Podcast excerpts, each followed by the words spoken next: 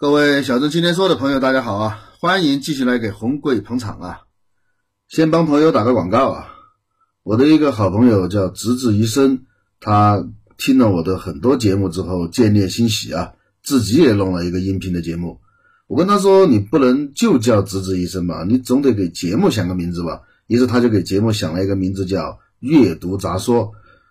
后来我去平台上看了一下，他这个节目真正的名字叫。阅读杂说，以您直至余生，好吧？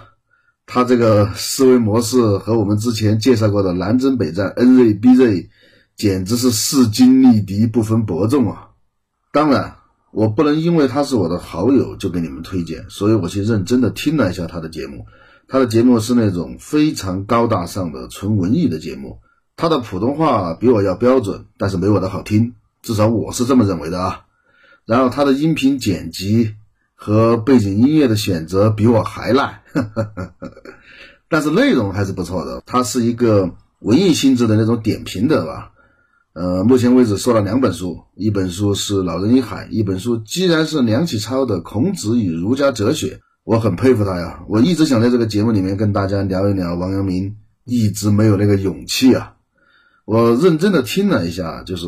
抛开那些普通话呀、背景音乐啊，不要在意那些细节，呃，应该还是很不错的，是他自己的切身的感悟，有很多独到的见解，在这里诚意向大家推荐阅读杂说，以您直至一生。好了，办正事吧。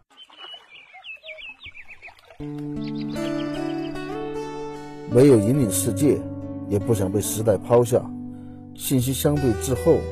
但并不孤陋寡闻，热爱岁月静好，却从不安于现状；渴望，但不盲从；努力，并不冲动。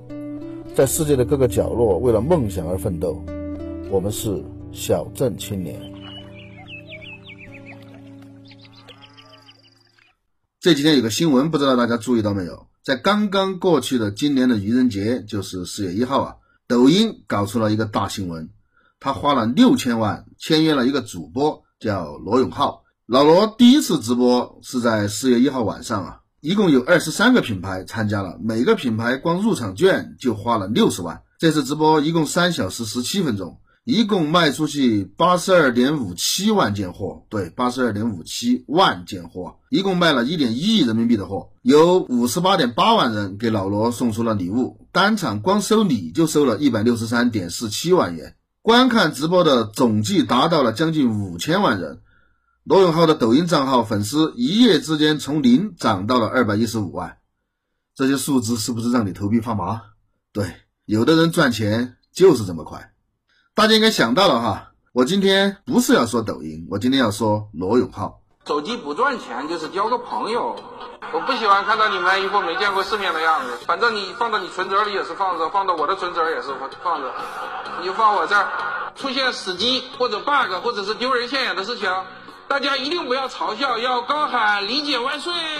怎么评价罗永浩会被定在中国 IT 的耻辱柱上？这个观点，这是耻辱柱的耻辱。说一个最短的 IT 业笑话，罗永浩，彪悍的人生不秀。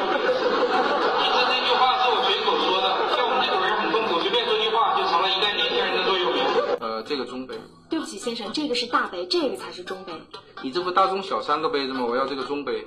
对不起先生，这个是大杯，这个才是中杯。中杯。我不管你们怎么叫，我就要这三个杯子里的中杯。对不起先生，这个是大杯，这个才是中杯。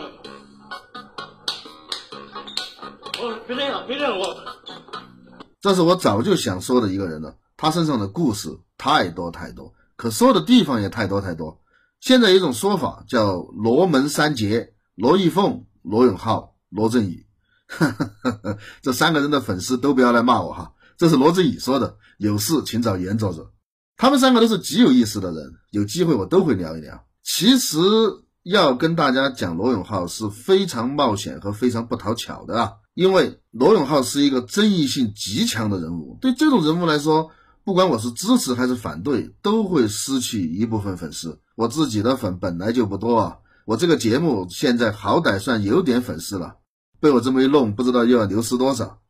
可是没关系，我希望就算不喜欢罗永浩的人也能听完我们这期节目啊。就像我为了做这期节目嘛，之前我去网上找了很多骂罗永浩的文章来看，其实不用找，满篇都是能容忍不一样的声音，不偏激、温和的辩论，一直是我提倡的。先声明一点啊，我是罗永浩的粉丝，但不是脑残粉，我应该算锤子手机的脑残粉吧。什么是脑残粉呢？呃，我给大家举个例子啊。我记得我看过一个国外的街头采访，主持人问那两个国外的美女说，如果加斯汀·贝伯停车占了残疾人的专用车位，他们会怎么想？那两个美女说，他们会亲吻加斯汀·贝伯踩过的泥土。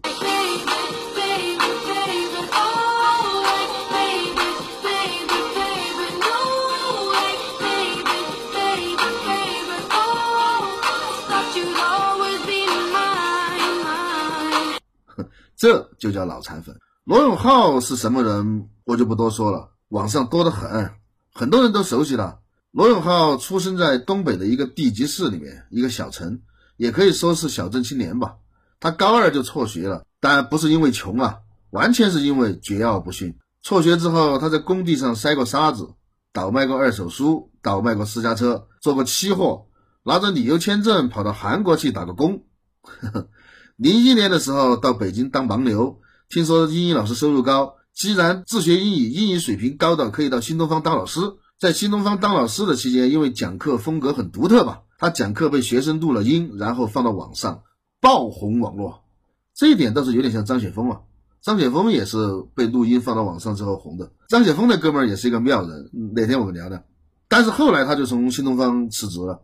零六年他创办牛博网，对，是一个网站。这个跨界跨的厉害吧？英语培训网站牛博网当时很火啊，后来因为种种原因吧，牛博网被关停。零八年他又开了自己的英语培训学校，名字非常神奇，叫老罗和他的朋友们英语培训学校。去工商注册的时候，工商差点没让注啊，说你这个你这个名字完全就是扯淡嘛。他说法律禁止吗？后来一看法律真不禁止，没多久英语学校也关门了。两千零一年，罗永浩突然宣布进入手机行业，公开宣布老子要改变世界。他做的手机就叫锤子手机，锤子科技嘛。后来的手机叫坚果。就是从那个时候，我真正开始喜欢上老罗的。呃，锤子手机是非常非常好的手机。我现在仍然认为，安卓系统的手机里面，锤子手机是第一。这个有机会我们再讲啊。而且这个个人主观成分太大。坚持到二零一九年，老罗退出了锤子科技。还欠下了几个亿，可以说罗永浩要算是中国最著名的失败者了吧？以前还有一个很著名的失败者叫史一柱，但他现在已经翻身了。这就是他大概的情况。如果要想了解详细经历的，可以去看他的自传。他的自传有一个吓死人的名字，叫《我的奋斗》。也不知道当初怎么过的审。或者到网上去搜他的演讲视频啊，非常非常有诚意的向大家推荐罗永浩的演讲视频。一个理想主义者的创业故事，这个有三部，非常非常向大家推荐啊！看了之后，你就会了解为什么有人说他是一个相声表演艺术家了。而且，如果你想了解罗永浩负面的东西，你只要去网上搜一下对罗永浩的批评，甚至只搜罗永浩，就会出来非常非常多。当然，他自己说的未必是真的，批评他的人罗列的事实也未必是真的，全看你自己的判断了。我的意见是，不要在意那些细节。为了不浪费大家时间，我把网上对罗永浩的批评总结了一下，发现除了毫无理由的谩骂之外，当然这部分是最多的，百分之七八十都是毫无理由的谩骂。除了这些之外，主要集中在三个方面。首先是对罗永浩性格的批评，主要是狂妄，做个手机都要说成是因为乔布斯不在了，所以他来这个行业当救世主。讲话写文章那叫一个尖酸刻薄，大家可以去关注他的微博啊，那个不能用尖酸刻薄来形容了。写个求职信都无比的狂妄。顺便说一句啊，他给新东方的求职信我非常非常喜欢，写的非常非常好。在和人闹翻了之后，会强逼朋友站队，和方舟子因为一点点私人恩怨就闹得不可开交啊。关于这一点，说实话，基本属实。罗永浩确实很狂，这和他的人生经历有关。他出生在一个小城，我也出生在一个小城。罗永浩比我年纪要大一点，但是呢，我经历过他经历过的那个时代。那个时代，小城的小孩子基本上都在群殴和打架中成长，听起来有点像天使之城的那种感觉啊。其实没那么严重。那个年代，小地方的孩子自己有自己的一套规则。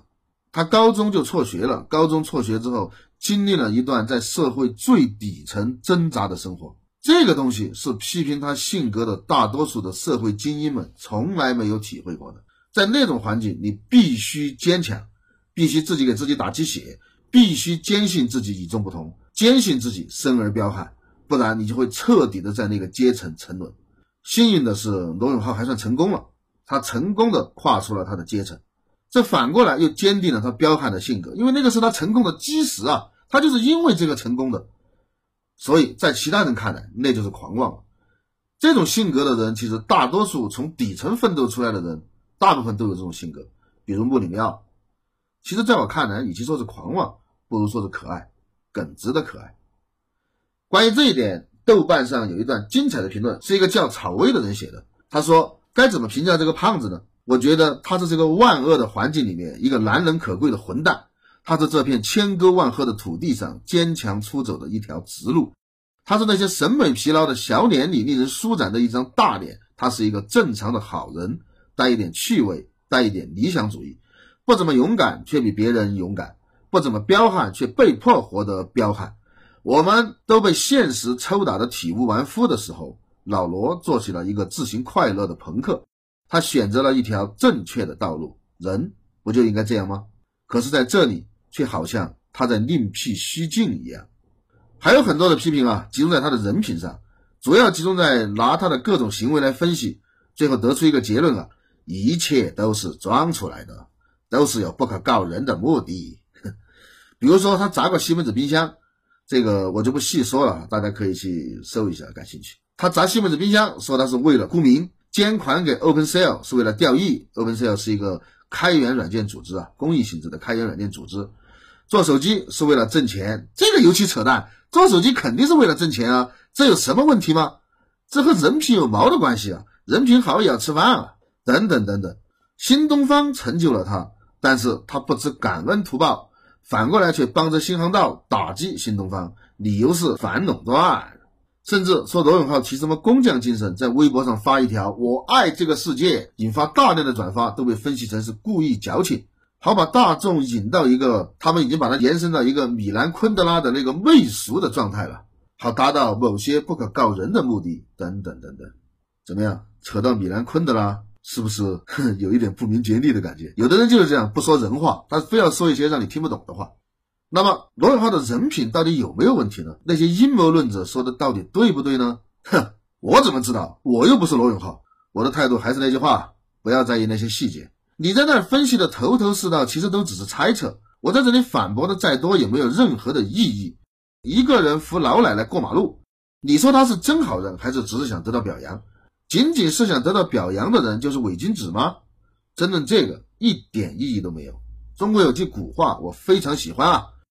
百善孝为先，圆心不圆迹，圆迹贫家无孝子。万恶淫为首，论迹不论心，论心世上少完人。就是这个道理。分析那么多做什么？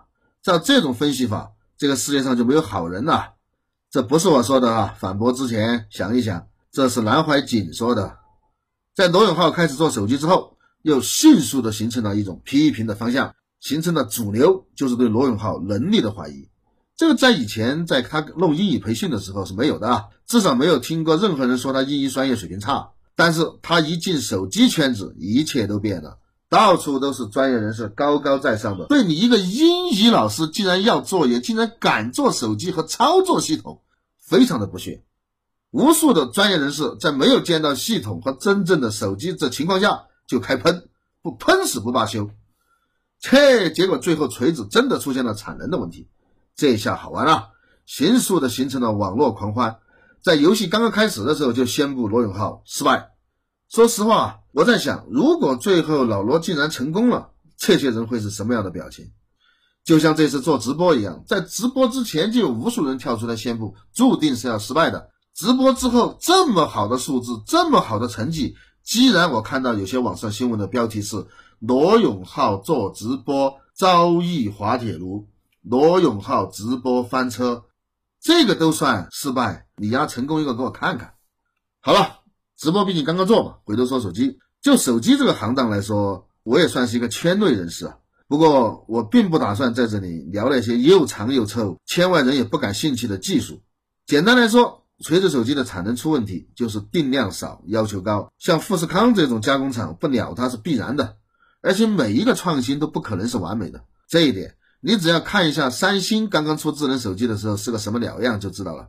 小米很长时间都没有解决发热的问题，雷布斯的粉丝也没有在乎过呀。而不懂技术什么的，文科生创办科技公司成功的还少吗？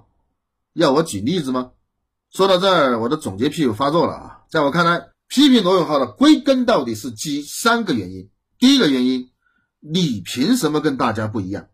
我们成长的环境、接受的教育一直都是工业化大生产的教育啊，特别是八五以前的人，一样的教材，一样的标准答案，思想也要统一，要合群，要从众，要和大家一个样。我还在是一个少年的时候，我们家里停电的时候，我总是想打电话去供电局问一下情况，每次都会被长辈制止，说不行。我很奇怪啊，长辈的理由是大家都没有电，谁都没有打电话，为什么你要打？这个事情我印象非常深，我深刻的体会到了我们骨子里面的那种不患寡而患不均。在这种时候，突然冒出了一个罗永浩，别人的冰箱门关不上，修一修就没事了。修不好就自认倒霉，最多去找找消协。你既然跑去人家总部砸冰箱，别人都温良恭谦让，你凭什么这么狂？别人遇到事情都是学寒山和拾得，你为什么要学韦陀？大家都夹起尾巴，为什么你敢撒欢？像这种异端就应该绑在火星柱上烧死。这是第一点。第二点，恨人有，笑人无，这一点不用解释。第三。对外来者的原生仇恨，这个世界上有一种恨，是本来无冤无仇，甚至都不认识的两个人，但是却产生了对立与仇恨，这就是原生仇恨。大家为什么对富二代的观感那么差？那个就是一种原生仇恨。凭良心说啊，我工作和生活当中遇到过无数的富二代和官二代，他们确实有非常多的纨绔子弟，但是。也有非常非常多素质很高、能力很强、很低调的人。为什么？因为他们受的是精英教育，出现精英是大概率的事情，是必然。但大家传播的最多的、津津乐道的，还是他们的纨绔事迹。我记得我很久以前看过一篇文章，讲的是北上广的叫超跑俱乐部里面，全部都是富二代，他们开豪车、泡嫩模，不用努力就拥有屌丝梦想的一切。我承认啊，我当时看了那篇文章之后，我一度恨得牙痒。如果他们出了什么事情倒霉了，虽然和我一毛钱关系都挨不上，但是我会非常快乐。这个就叫延伸仇恨。为什么体制内的主流相声演员这么恨郭德纲？很简单，老子辛辛苦苦这么多年装孙子拜码头才混出头，大多数还没有混出头，只是有一份收入，有一个工作而已。你一个野地里长的，凭什么来抢饭吃？你凭什么这么红？其实他们大多数都忘了一个简单的事实啊，没有郭德纲，他们也混不出来。郭德纲总结，这个叫羡慕、嫉妒、恨，这个就叫原生仇恨。说到底啊，老罗做手机这件事情为什么会骂声一片？起码在专业的网站上骂声一片就好理解了。雷军好歹算圈内人物，你算什么？这个涉及到一个问题啊，就是我们应该如何来看待一个人，特别是。应该如何来看待一个公众人物？这是一个很大的命题。有机会我可以仔细的讲一下。我们不是生活在老电影里面，这个社会不是非黑即白的，人也没有绝对的好坏之分。一个企业家，他资助了十个贫困大学生，但同时他还包了三个二奶，你说他是好人还是坏人？现在的批评者们最擅长的，其实就是拼命的找出你道德上的瑕疵。然后证明你不是好人，推而广之，证明你做的都不是什么好事，就算好事也是别有用心的。这个世界上要搞臭一个人最容易的办法，就是站在道德的制高点上去，因为这个世界上就没有绝对的好人，要深挖谁都跑不了，包括未道者本人。要真有道德上绝对完美的人，那大家就要小心了，圣人不死，大道不止啊。所以还是那句话。不要在意那些细节，只要他做的一些事情是你认为正确的，你就可以支持他。如果他做的大部分事情都合乎你的想法，那你就可以喜欢他。比如培根，大家都喜欢读他的东西，但其实我在很多地方看到过，培根其实师德是有亏的，但是不影响他作品的伟大。放在老罗身上也是，我承认我并不喜欢老罗的全部，他也有和我观点完全不同的地方，这就是我和脑残粉的区别。比如他对日本的态度，我就不喜欢，这个有机会再说。说了这么多。我到底喜欢他什么？为什么支持他？我喜欢他和我有着相同的出身，生在小城，家境普通，没有机会接受精英教育，同属屌丝阶层，少不更事时都不努力。他高中就辍学了，我以三百分的微弱差距落选北大。我们都是属于典型的输在了起跑线上的人。从这个意义上来说，他和我是一类人。更一致的是，我也是一个戴眼镜的矮胖子。我喜欢他不服命运的安排，在某一天开了窍之后，开始了不屈的奋斗。当过导爷，卖过烤串，背过沙，为了有好一点的收入，苦学英语，过年都没有回家，靠成功学的精神鸦片挺了过来。关键是，他最后成功了。我喜欢他作为在社会最底层摸爬滚打多年，看过太多世态炎凉的人，却依然是一个理想主义者。搞发布会放首歌都会主动交版税。方舟子指着他办学违规时，他不是抵赖，而是立马跑去自首。在一个全民都在钻空子的社会里，坚守做人的底线，就算是装的，有这么多的义务监督员在，装一辈子也就成了真的。我喜欢他彪悍的性格，快意恩仇，朋友来了有好酒，敌人来了有猎枪。我喜欢他的工匠精神，就算做一把椅子都要做到最好。最重要的是，我喜欢他的情怀。头破血流，依然相信世界美好，不为输赢，就是认真。在这个残酷的世界，罗永浩给了我们这些屌丝一个活生生的榜样，那就是出身低微、少不更事、不愿成熟世故都没关系，只要你终能醒悟，找到正确的方向，并付出艰苦的努力，你终能打出一片天。这简直就是具象化的中国梦呀！这就是老罗为这个世界做出的最大的贡献。我喜欢他，我希望他能成功。二零一二年，他的第一款锤子手机 Smartphone T1 刚出的时候，我是最早预定的人，而且我是全款预定。当时就有朋友说，如果说最后这个手机没这么好怎么办？当时三千多的国产手机几乎是没有的，我就说没关系，我愿意等，就算等来的没有想象的那么好也没关系，就算最终它失败了也没关系，就算最终我没有收到手机也没关系。我不会退款。用罗振宇的话讲，这叫爱的供养。本来这期节目给大家准备了一首你们绝对想不到的歌，但是我的一个朋友建议我说，用现在这一首要更好一点，就是现在正在放的这首。这首歌是史泰龙的《洛基》系列电影的主题歌，贯穿了整个洛基系列电影始终，被称为跑步神曲。你听到哪里跑步的时候，可能都可以多跑几公里啊！这首歌的名字叫《Gonna Fly Now》，直译过来就是现在要飞了。